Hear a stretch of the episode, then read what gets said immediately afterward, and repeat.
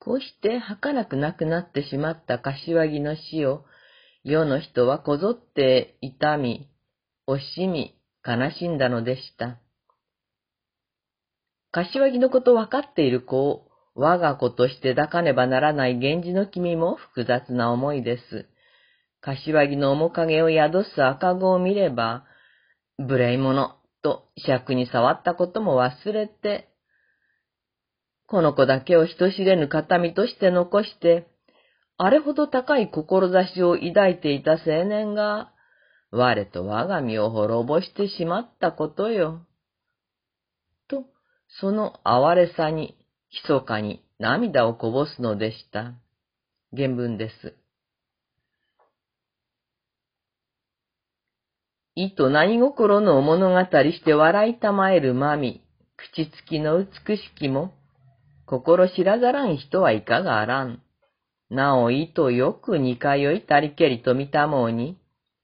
親たちの子だにあれかしと泣いたもおらんにもえ見せず、人知れず、儚き形見ばかりをとどめ起きて、さばかり思い上がり、およすけたりしみを、心もて失いつるよ。と、哀れに惜しければ、目覚ましと思う心も引き返し、打ち泣かれたまいぬ。身分の高い人も低い人も、柏木を恋、悲しみ、時の帝も還元の催しのあるたびに、柏木の不在を嘆いたとあります。引き続き原文で読みましょう。高きも下れるも、惜しみ、新しがらぬはなきも、むべむべしき方をばさる者にて、怪しゅう情けを立てたる人にぞ物したまいければ、さしもあるまじき公人、女房などの年古めきたるどもさえ、恋悲しび聞こえる。まして、上には、恩遊びなどの折ごとにも、まず、おぼしいでてなん、忍ばせたまいける。哀れえもんの神、ということくさ、何事につけても言わぬ人なし。人々は何かにつけて、哀れえもんの神というフレーズを口にしたとあります。人々のそんな悲しみをよそに生まれた子はすくすくと成長し、秋にはハイハイするようになりました。少しだけ原文を引用します。六条の因が源氏です。六条の因には、まして哀れとおぼしいずること、月日に添えておかり。この若君を、見心一つには形見とみなしたまえど、人の思いよらぬことなれば意と買いなし。秋津方になれば、この君はいざりなど。この子が忘れがたみであると、柏木の親たちに伝えたいけれども、そういうわけにはいきません。この子、薫は、あくまでも、源氏の君が晩年に恵まれた子供ということで、世間に披露するしかありませんでした。柏木なき後、悲しみに暮れる人々の中でもとりわけ深い悲しみに包まれたのは、大大臣、元の当中ですね。その一家と、妻であった落ち葉の宮とその母でした。柏木から未亡人の世話を頼むと亡くなる前に頼まれて夕霧は、他に訪れる人もない寂しい三宅にしばしば立ち寄って二人を慰めたのでした。あるよ、夕霧が帰ろうとした時に、宮の母が柏木の遺品、愛用していた笛を彼に託します。夕霧は、私には分不相応なものです。と言いつつ、それを持ち帰り、寝る前にちょっと吹いてみました。すると、その世の夢に柏木が現れ、その笛はあなたではない別の人に伝えたいものであった、というのです。また原文を引用します。右衛門の神が柏木です。少し寝入りたまえる夢に、かの右衛門の神、ただ愛し様の内気姿にて傍らにいて、この笛を取りてみる。夢のうちにも亡き人の煩わしゅうこの声を尋ねてきたると思うに、笛竹に吹き寄る風のことならば、末のようながき根に伝えなん。思う方、ことにはべりき。というを、とわんと思うほどに、若君の寝をびれて泣きたもう音声に冷めたまいぬ。誰に伝えたいのかを尋ねようとしたときに、子供が泣いて目が覚めてしまったのでした。柏木はその笛を誰に渡して欲しかったのか。このまま自分が持っていたのでは、柏木の恨みを負うのではないかと思って、夕霧は父に相談しようと六条院を訪れます。するとそこには、源氏の孫の幼い巫女たちに混じって、女さんの宮の産んだ薫がいたのでした。薫の顔をゆっくり見たことはなかったなぁと思って、その顔をよく見ると、気のせいか、柏木によく似ているように思われるのです。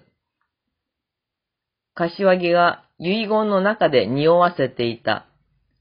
源氏の君の不況を買うようなことをしてしまったと言っていたのは、もしかしたらこれかもしれない、と、密かに思い当たる気がしたのでした。でもまさか父に真相を尋ねるわけにも行きません。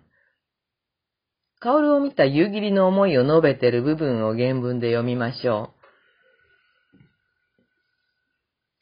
二愛の脳死の限りを着て、意味重白を光り美しきこと、巫女たちよりも細かにおかしげにて、つぶつぶと清らなり、生目とまる心も添いてみればにや、まなこいなど、これは今少し強を角ある様、勝りたれど、混じりの閉じ目のおかしゅう香れる景色など、意とよく覚えたまえり。この後夕霧は父に会って、柏木からことづかった源氏への詫び、申し訳ないことをしたと謝ってほしいと頼まれたことを話し、自分には事情がわからないので教えてほしいというようなことを口にしたのですが、源氏ははぐらかして、夕霧の問いには答えません。ただ、笛については、それは私が預かるべきものだ、と夕霧から取り上げたのでした。源氏は、この笛は、柏木の子である薫に渡すべきものだと考えたわけです。その薫が5歳か6歳の頃、源氏は出家し、やがて世を去りました。そうしてその後、10年以上の歳月が流れ、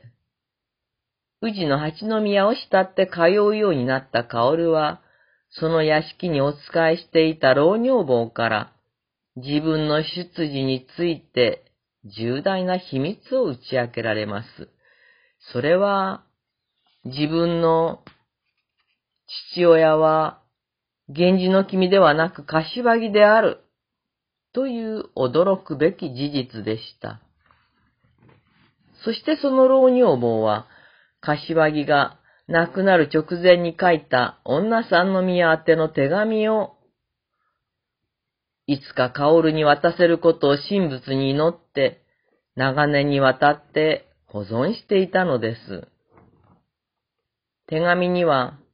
自分の病はとても重くなってしまってもお会いできそうにもないけれど、あなたにお会いしたいという気持ちは増すばかりです。などとあり、その後ろに、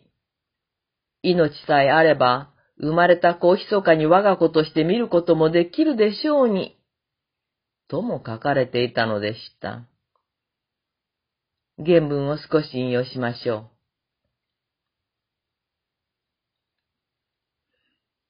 かの恩手にて、病は重く限りになりにたるに、またほのかにも聞こえんことも固くなりぬるを、ゆかしゅう思うことは添いにたり、恩形も変わりておわすらんが、様々悲しきことを、むつの神五六枚につぶつぶと、怪しき鳥の跡のように書きて、また端に、珍しく聞きはべる双葉のほども、後ろめと思うたまうる方はなけれど、命あらば、それとも見まし人知れず、岩根に止めし松のおいすえ。書きさしたるように糸乱り川しゅうて、古事中の君に、と上には書きつけたり、手紙はカビ臭く染みもくっていましたが、墨跡は今書いたばかりのようにはっきりしているのでした。カオルは胸の詰まる思いでこの手紙を読んだのでした。こうしてカオルは誰にも言うことのできない重い秘密を胸に抱えて生きていくことになったのでした。そして、父の遺品であるとはっきり悟った笛を何かの折には吹き立てて実の父に思いを馳せたのでした。さて、柏木はなぜこのような悲劇の主人公にならねばならなかったのでしょうか。もう一度振り返ってみましょう。恋の虜になる前の柏木は、ただの善と優位な青年貴族という類型的な、没個性的な脇役に過ぎません。それが、恋に取り憑かれることによって変貌し、柏木という男が作られた。恋に狂って現実が見えなくなってしまった男。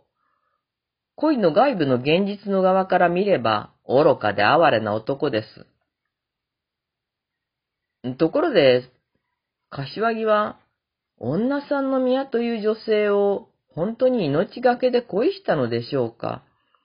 光源氏が義理の母、藤壺を恋したように、どうも違うように思われます。柏木は自分の作り出した実体のない女さんの宮、源氏の大切な妻である女さんの宮という虚像に恋しただけだったのです。憧れの人であった源氏の君を乗り越えられるような錯覚を起こして、その妻を犯したのではないでしょうか。源氏に忌避されるような存在としての自分はありえないという認識もありながら、深みにはまった。その結果、光る源氏という現実の前に、彼の恋物語は脆くも砕け散り、すでに戻るべき現実を失った柏木は、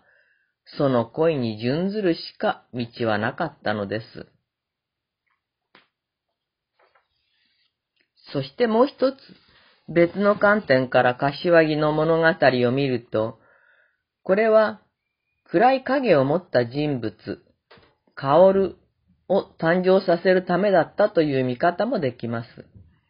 源氏物語第3部の宇治物語の主人公となる人物です。紫式部が第2部若菜の巻を書いた時点で、次の物語のコースを持っていたと考えてみてはどうでしょう。品種の柏木をも、源氏をも振り切って出家する女さんの宮は、浮船の原型と見ることもできましょう。つまり、柏木の物語は、宇治物語、いわゆる宇治十条への橋渡しであったということになります。その一方で、柏木と女さんの宮の三つ、秘密の子の誕生という流れは、第一部における源氏の君と藤壺の宮の同様の出来事を、源氏自身にも、読者にも思い起こさせもします。第三部にもつながり、第一部にもつながる大きなうねりが、ここにはある、ということになるのです。今回で柏木物語は終了です。次は、柏木の親友であった夕霧を取り上げたいと思っています。